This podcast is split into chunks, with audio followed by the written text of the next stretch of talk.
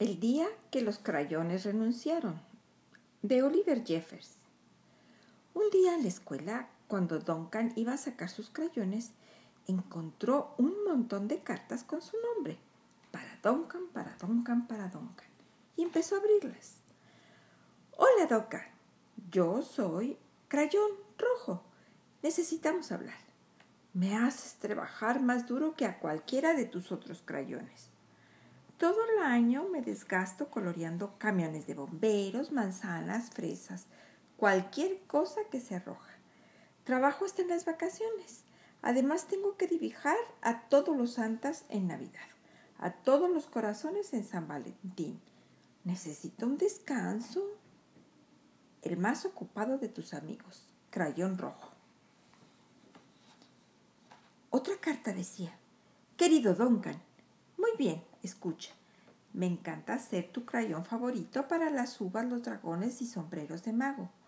Pero no soporto que mi hermoso color se gaste fuera de las líneas. Si no empiezas pronto a colorear dentro de las líneas, vas a volverme loco. Tu muy ordenado amigo, crayón morado. Enseguida abrió otra carta.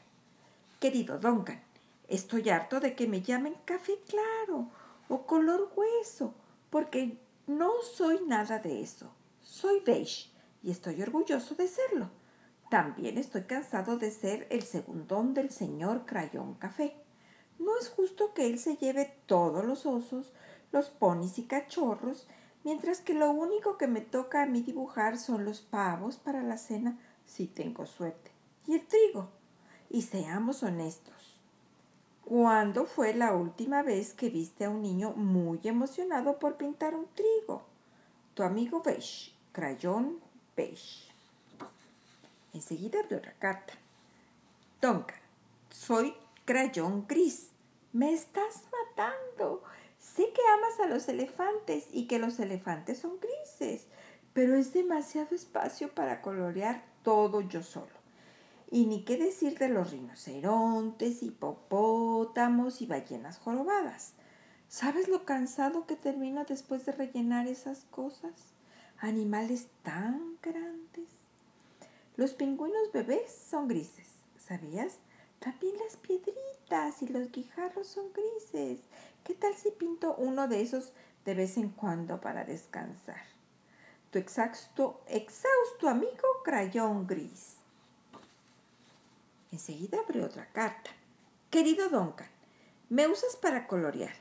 ¿Pero por qué? Casi siempre soy del mismo color de la página en la que me usas. Blanco. Si en mi etiqueta no hubiera una raya negra, ni notarías que estoy ahí.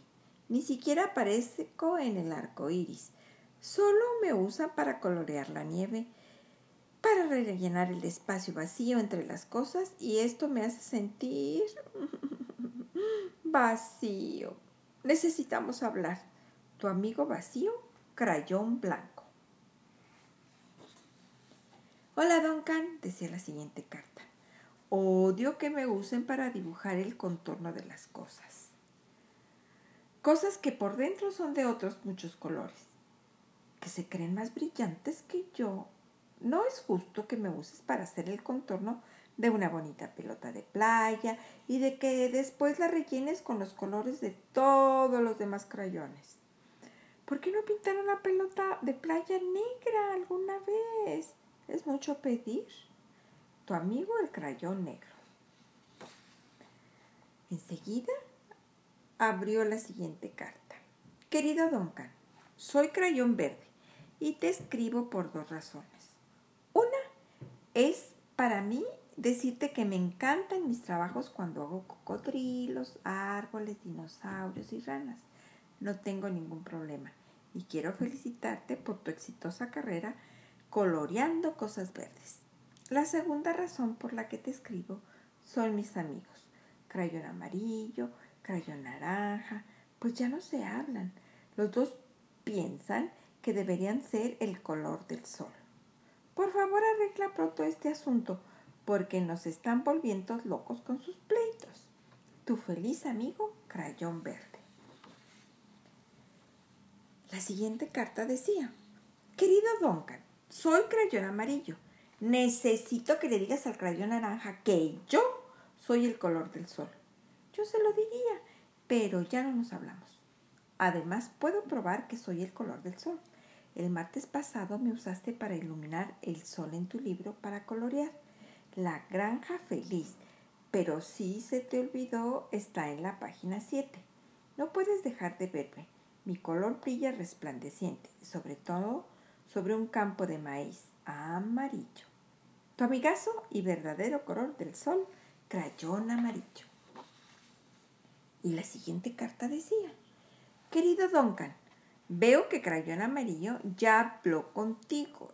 Es el gran chismoso. No importa.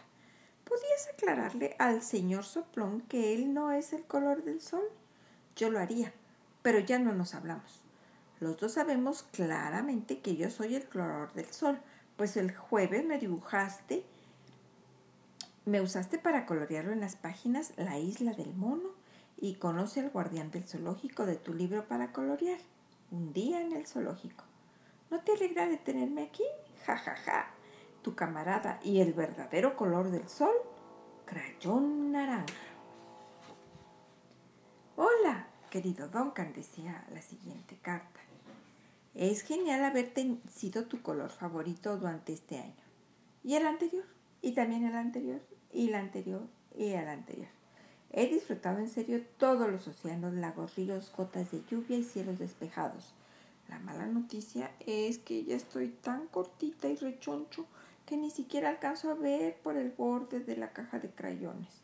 Necesito un descanso. Tu amigo rechoncho, crayón azul.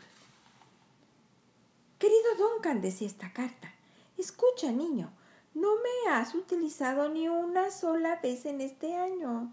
Es porque crees que soy un color para las niñas, ¿verdad? Y hablando de eso, por favor dile a tu hermanita que le agradezco por usarme en su libro para colorear Linda Princesa. Pienso que hizo un trabajo fabuloso sin salirse de la raya.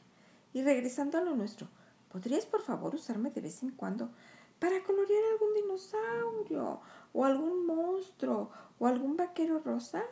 ¿No les caería mal un poco de color? Tu no usado amigo, Crayón Rosa.